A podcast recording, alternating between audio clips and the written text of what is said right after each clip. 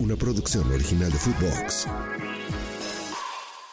André versus Russo, con todo el análisis y debate del fútbol mexicano y sus protagonistas. Amigos, un gusto saludarles. Esto es Russo versus André, André versus Russo a través de Footbox. Un placer que nos escuchen en todo el mundo. Gracias, gracias por seguirnos. Y aquí estamos, como siempre, para platicar lo más importante que suceda en el fútbol nacional e internacional. Saludo con mucho gusto al señor Daniel Alberto Brailovsky, que sigue festejando su cumpleaños.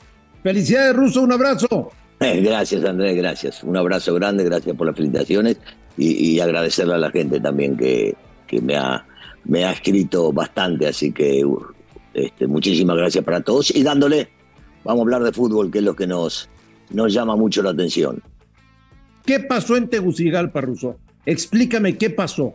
Mira, la, realidad este, es, por lo menos para mi gusto, es una sola. El equipo mexicano jugó mal al fútbol, eh, cometieron muchísimos errores y por otro lado, yo sigo sosteniendo que hay que darle un crédito enorme a Honduras porque Rueda hizo un planteamiento excepcional y realmente se terminan llevando el triunfo de manera sumamente justa porque hicieron las cosas de muy buena manera, supieron acomodarse en el partido, supieron manejar el ritmo, supieron aprovechar los, momentos y definitivamente eh, Honduras se llevó un triunfo merecido que este, afortunadamente para México no fue mayor, que podía haber sido más alto el resultado de lo que terminamos viendo. Eso es cierto, fueron dos, pudieron ser cuatro.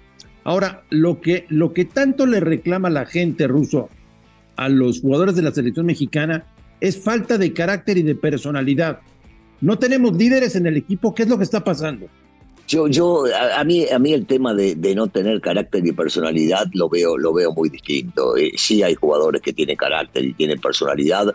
Yo voy más que nada a, la cuestión futbolística de las cosas que no se hicieron como, como hubiesen querido que salga seguramente con la propuesta del Jimmy y los jugadores, pero de ahí a aplicarle aplicarle esto de que no tuvieron, que no tuvieron carácter me parece realmente, realmente me parece injusto, porque eh, si bien es cierto, no jugaron bien al fútbol, las cosas no salieron, insisto, eh, no se hizo seguramente lo que estaba planeado o lo que estaba planeado no terminó saliendo como hubiesen querido, pero en realidad achacarle de ahí a que no tenga personalidad me parece, me parece fuera de lugar porque sí hemos visto a estos mismos futbolistas con mucha personalidad en, muchos juegos y bueno, y en este no salieron las cosas. Y me iría más a la cuestión futbolística, que fue totalmente negativa, que realmente andar pensando que no tienen personalidad. Son jugadores, muchos, muchos de ellos que tienen años jugando al fútbol, que ya algunos de ellos han jugado mundiales, que han hecho las cosas bien y que en este partido en realidad hicieron las cosas muy mal. Yo iría más que nada a ese punto que al tema de la personalidad.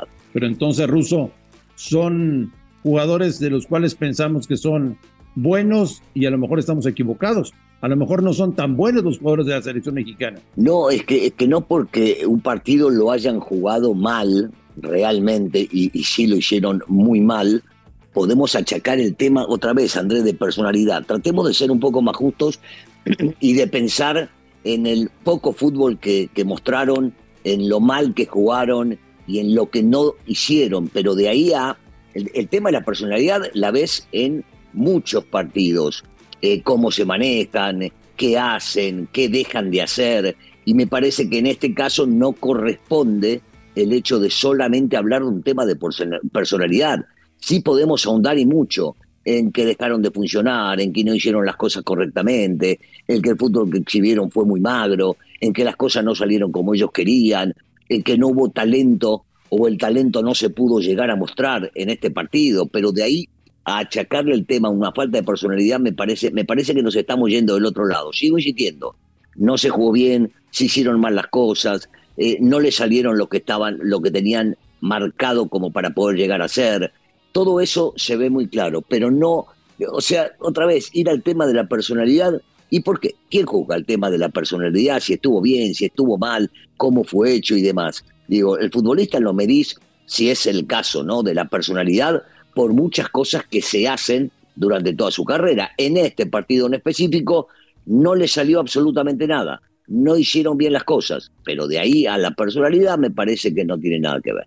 ¿Qué responsabilidad tiene Jaime Lozano de lo que pasó el viernes? Mucha, mucha, tiene, tiene mucha personalidad porque hicieron, hicieron muy malas cosas, porque el planteamiento no terminó saliendo, porque posiblemente no eligió a los futbolistas adecuados. En ese sentido, sí podés achacarle este, algunas de las cosas que no, que no se hicieron o que se dejaron de hacer. Porque te... Este, o sea que el técnico, el técnico es parte de lo mal que se hizo ahí adentro. Porque te podrás imaginar que en tu querido México ya hay quien dice que se está tambaleando el proyecto de Lozano si no funcionan las cosas mañana por la noche en el Azteca, ¿eh? Sí, bueno, pero eso, eso es cosa de todos los días en el fútbol mexicano. Un resultado que no es el esperado termina llevándote a, que la gente empiece a opinar de eso, que algunos periodistas opinen de eso, que la misma directiva pueda pensar en dejarlo de lado. Pero no, no, no me parece justo que un partido o dos terminen echando por la borda algo, imagino,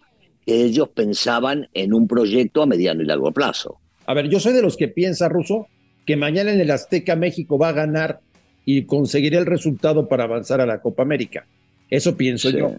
Eh, pero tú y yo hemos estado muchas veces en partidos de selección mexicana cuando llega por ahí el minuto 25, minuto 30 y no cae el gol y se voltea la gente, eso puede ser un problemón mañana en el Estadio Azteca, ¿eh? Sí, y, puede suceder, André, es parte del fútbol, es parte de lo que vive el deportista dentro de una cancha, que la gente está inconforme y la gente puede mostrar su inconformidad con silbidos o echársela en contra es parte de esto. El que no, el que no puede convivir con todo esto me parece que no entiende lo que es la realidad del hincha que va a la cancha, que paga un boleto, que quiere a su selección y que quiere que las cosas funcionen bien. O sea que eh, es parte de, hay que saber pasarlo por encima, hay que saber sobrellevarlo y hay que entender que el público puede estar sumamente indignado, sumamente frustrado por los resultados y que lo expresa de alguna manera. Porque hay que recordar, Ruso, que la gente paga un boleto no por ver jugar a la selección. La gente paga un boleto para ver ganar a la selección, que es muy diferente. ¿eh? Sí, sí, sí, sí, ¿qué quiere que te diga? Es muy cierto. La gente quiere que su selección gane. Y eso no solamente pasa en México, pasa en muchos países en el mundo. Y a veces las cosas no funcionan y entonces el público, que está en todo su derecho de ver querer ganar su selección, se frustra cuando las cosas no funcionan y entonces definitivamente terminan este, de alguna manera expresándolo con silbidos, con abucheos, con cualquier tipo de... Mientras, mira, mientras no haya agresiones físicas y no se pasen de la raya, me parece que el público está en su derecho de expresar en la cancha lo que está viendo en la cancha o lo que no le parece que hacen los jugadores. Yo me imagino que habrá bastantes modificaciones en la alineación después de lo que pasó el viernes. ¿Quién es ruso? ¿Qué jugadores no pueden faltar mañana en la alineación titular de México? Este, hay, hay, jugadores que, que, han demostrado este, tener capacidad y hay otros que han tambaleado en este último partido. A ver, te voy a hacer justo y posiblemente sea injusto para muchos. Pero, pero vemos, vemos una realidad, por ejemplo, con los dos centrales, dos jóvenes, este, que habían andado bárbaro hasta el día de hoy y que en este partido no, no, no anduvieron como, ni como ellos hubiesen querido. Yo no creo que haya que mover la saga central porque no jugaron bien. Habría que volver a darle, como muchas veces pasa, una oportunidad nuevamente a estos chicos. Es un ejemplo. Me parece que tiene que haber, tiene que haber futbolistas en la cancha que no estuvieron, y el técnico sabrá por qué no estuvieron, y te hablo del caso de Chávez, que me parece que sería bueno que empiece Chávez.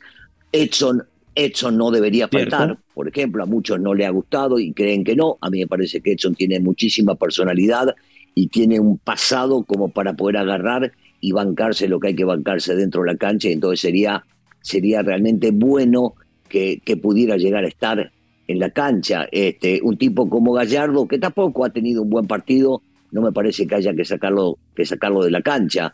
Este, yo le daría una nueva oportunidad a Santiago Jiménez. Este, mucha gente dice, sí, pero no ha hecho goles en la selección. Sí, es verdad, pero la selección tampoco le ha generado como para que pueda llegar a hacerlo. Entonces, no, no, no es en particular con un futbolista, porque entonces estaríamos hablando de algo que sería injusto para este futbolista o para uno o para dos futbolistas en específico, y esto, eh, eh, esto es de equipo. Esto es de toda la selección. No es que haya funcionado uno y otros no y que por culpa de uno las cosas no terminaron funcionando. Otra vez, fue el grupo, fue el equipo, fue el conjunto. Las cosas no, no anduvieron bien y, y empezar a señalar a uno, a mí en lo personal, me parece injusto. El técnico tendrá que definir y decidir quién es el apto para poder llegar a estar en la selección, quién es el apto para bancarse la presión, porque va a haber mucha presión en este partido, y de ahí en adelante este, decidir él quiénes son los futbolistas que tienen que estar en la cancha. Lo que no podemos negar, Russo, es que el fútbol mexicano continúa en crisis. ¿eh? Seguimos en crisis. Desde Sí. la Copa del Mundo, desde la eliminatoria aquella con Estados Unidos que le costó el trabajo a Diego Coca, eh, este resultado del viernes en Tegucigalpa, el fútbol mexicano continúa en crisis, Daniel Brailovsky. No salimos de la crisis, seguimos permanentemente hundidos en una mediocridad total y hay muchos problemas en el fútbol mexicano. ¿eh? Claro que los hay, pero no los quieren ver, o quieren justificarlo, o quieren verlo por algún otro lado. Y la realidad es que el fútbol mexicano no anda bien a nivel selección, y estas cosas siguen pasando, haciéndole creer a la gente, a veces inflando el globo de que todo está bien y que todo va a pasar y que las cosas funcionan. No, no, no. Hay que aprender a aceptar cuando las cosas no funcionan, y en este caso hay que ser muy claro, no están funcionando. Si es crisis o no es crisis, me parece que digo, cada uno lo puede catalogar desde el punto de vista que lo está viendo, pero que las cosas no están funcionando, no hay ninguna duda. Y hay que saber aceptarlo. La única manera, yo siempre digo lo mismo, que la única manera de corregir las cosas es entendiendo que la estás cagando y dónde estás haciendo malas cosas. Si en el momento que viste dónde estás haciendo malas cosas, es el momento real donde podés llegar a, a remediarlo. Si vos crees que todo lo que se dice es mentira, y entonces te convences de una mentira que en realidad no sirve absolutamente para nada, ni para vos ni para mejorar las cosas. Pídele a la gente ruso que nos califique el podcast de hoy y que nos mande sus comentarios. Sí, por supuesto, sería muy interesante. Nosotros nos debemos a la gente y sabemos que para nosotros, y la gente lo sabe, es sumamente importante la calificación de ellos y el apoyo de ellos para ver eh, si estamos haciendo las cosas como les están gustando. Y si no, también que nos digan, porque nosotros en realidad nos bancamos cualquier cosa. La crítica positiva y la negativa y los que están a favor y los que están en contra. No, no, no, no somos, no somos de los que piensan que hacemos todo bien. Yo insisto en la felicitación, Ruso. Feliz cumpleaños y estamos en contacto, Ruso. Te mando un fuerte abrazo. Fuerte abrazo, André. Un saludo para todos. A nombre de Daniel Brailovsky y de André Marín, esto fue Ruso versus André, André versus Ruso, a través de Footbox. Gracias por escucharnos, un fuerte abrazo y estamos en contacto. André versus Ruso. Una producción original de Footbox.